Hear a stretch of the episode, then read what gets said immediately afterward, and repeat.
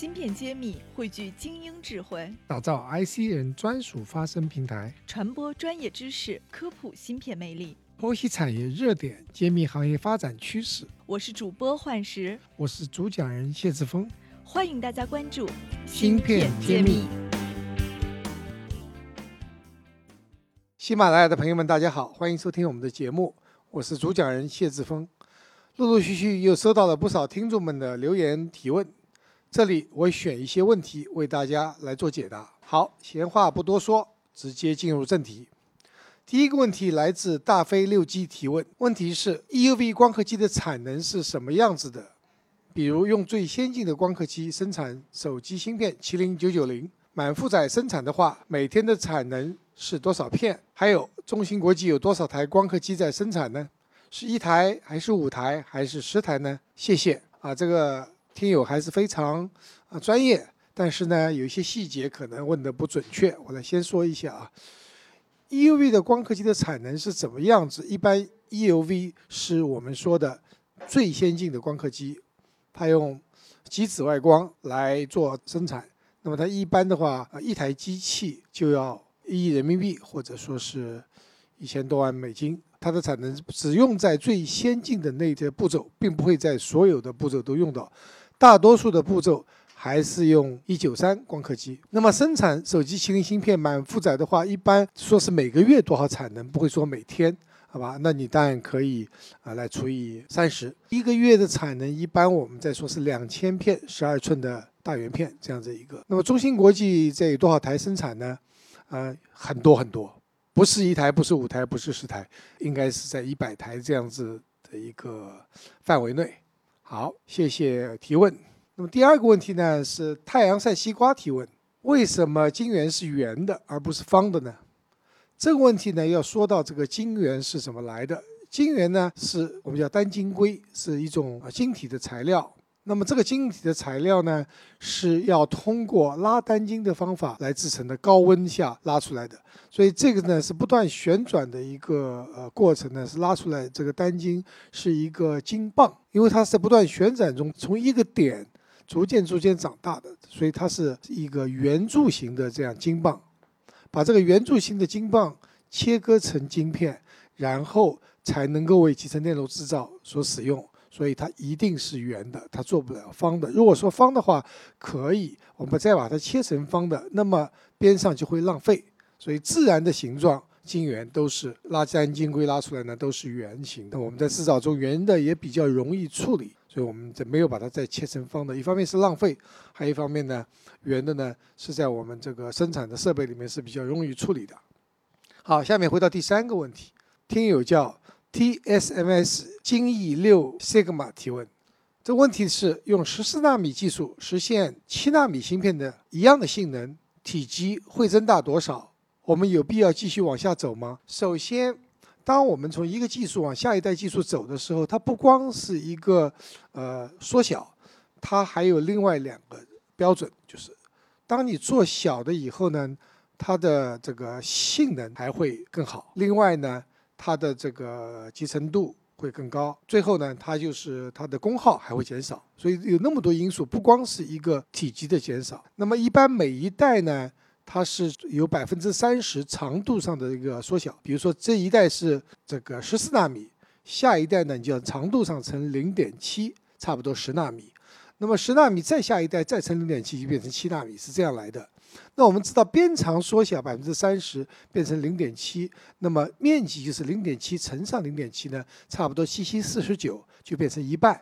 按照这样子的一个方法来算呢，十四纳米到十纳米是一代，十纳米到七纳米再是一代，两代下来呢，它的这个体积或者面积呢是差四倍。也就是说，十四纳米的技术去生产七纳米的这个芯片，这个芯片的尺寸呢是四倍那么大。那么好像说四倍也行啊，我们可以往下做。那成本上是不一样的，七纳米来，如果用七纳米的技术呢，它有四分之一的这个面积或者体积，那么它的这个制造成本会降低。另外呢，当芯片做小的时候，它速度也会加快，这是第二个优点。那么第三个优点呢，它功耗也会降低。所以呢，呃，我们是非常有必要继续往下走的。不光是为了体积缩小，还为了它的性能、速度，也是为了它的那个耗电量也会减少。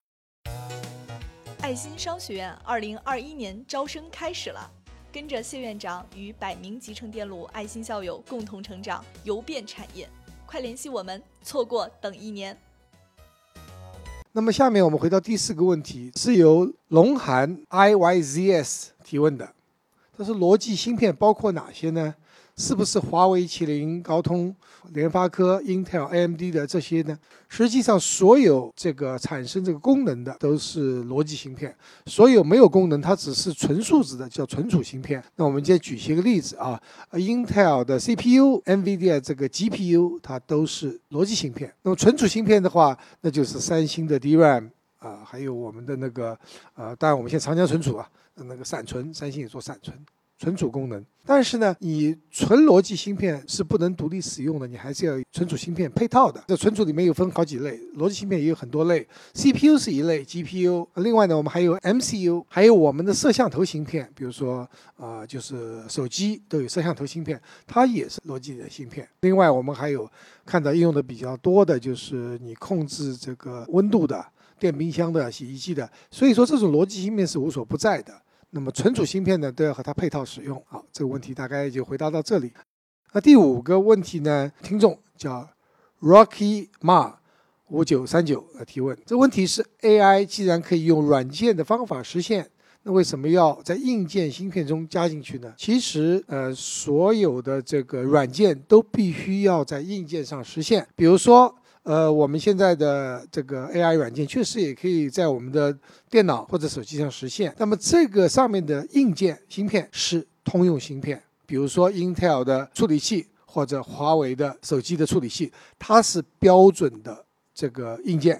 那么你可以在上面用不同的软件把这个算法算进去做计算。所谓的这个问题问的为什么在硬件加进去呢？是这样子，叫做专用芯片，我们就可以做一款芯片。它只会做 AI 运算，它不会做其他的。比如说通用计算的这个 CPU，它能够做计算，它也能够做图像处理，也还能够做这个就是浮点运算，它可以做很多东西。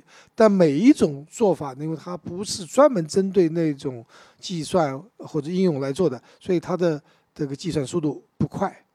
那么在 AI 芯片里面，最简单的、直接的，就我们说，比如说挖矿机，它只会挖矿。那个就是所谓的哈希算法，它可以算到极致，算得非常快。好，最后回答你的问题：当你把 AI 的这个算法设计到硬件里面去，这个硬件的芯片只会做你对应你这种 AI 算法的计算的时候，它的性能不是十倍、百倍，可能有千倍、万倍的提高。那所以说，挖矿机的 AI 这个算法芯片，或者是人工智能的算法芯片，它都是用专用芯片。专门设计一种呃芯片，然后把这个算法呢是完全是烧在这个芯片里面去的，所以必须 AI 芯片是确实可以用软件来实现，但非常非常慢，只有用专门的芯片来做 AI 的这个算法计算的时候呢，它才是高效的、有用的，否则你这个慢到你根本就不想再去呃使用这样子的芯片。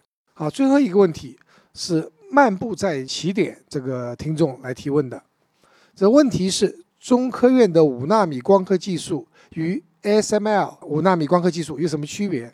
首先说 ASML 五纳米的光刻技术，也就是我们前面提到的 EUV，它已经进入大批量生产，就是它是一个真正在产业化的一个，不光是技术，它已经是一个产品。而中国科学研究出来的激光止血技术，虽然能够做到那么小，但那不的应用不能用于集成电路制造。而是达到在某一个步骤上能够做到刻出那么小的这个线宽来，它并不是一个制造生产上的一个产品，它是一种技术。所以这个技术呢，要真正做到产品呢，还需要很多年的努力，而且要做到低成本，还要做到很高的这个速度，我们叫 throughput，就每小时能产生多少片，这些呢都有待于继续攻克。以上是本期答疑的全部内容。如果大家有什么疑问，欢迎大家积极留言。我将在下一次答疑专题中挑选问题为大家解答。更多芯片产业精彩内容，欢迎收听《中国芯片新机遇二十六讲》。感谢大家的收听。芯片精密大数据平台新地图现已上线，我们汇聚了全国半导体企业、科研院所、行业专家等六大产业资源。搜索小程序“新地图”可以找到我们，找项目、找资本、找专家，就上新地图。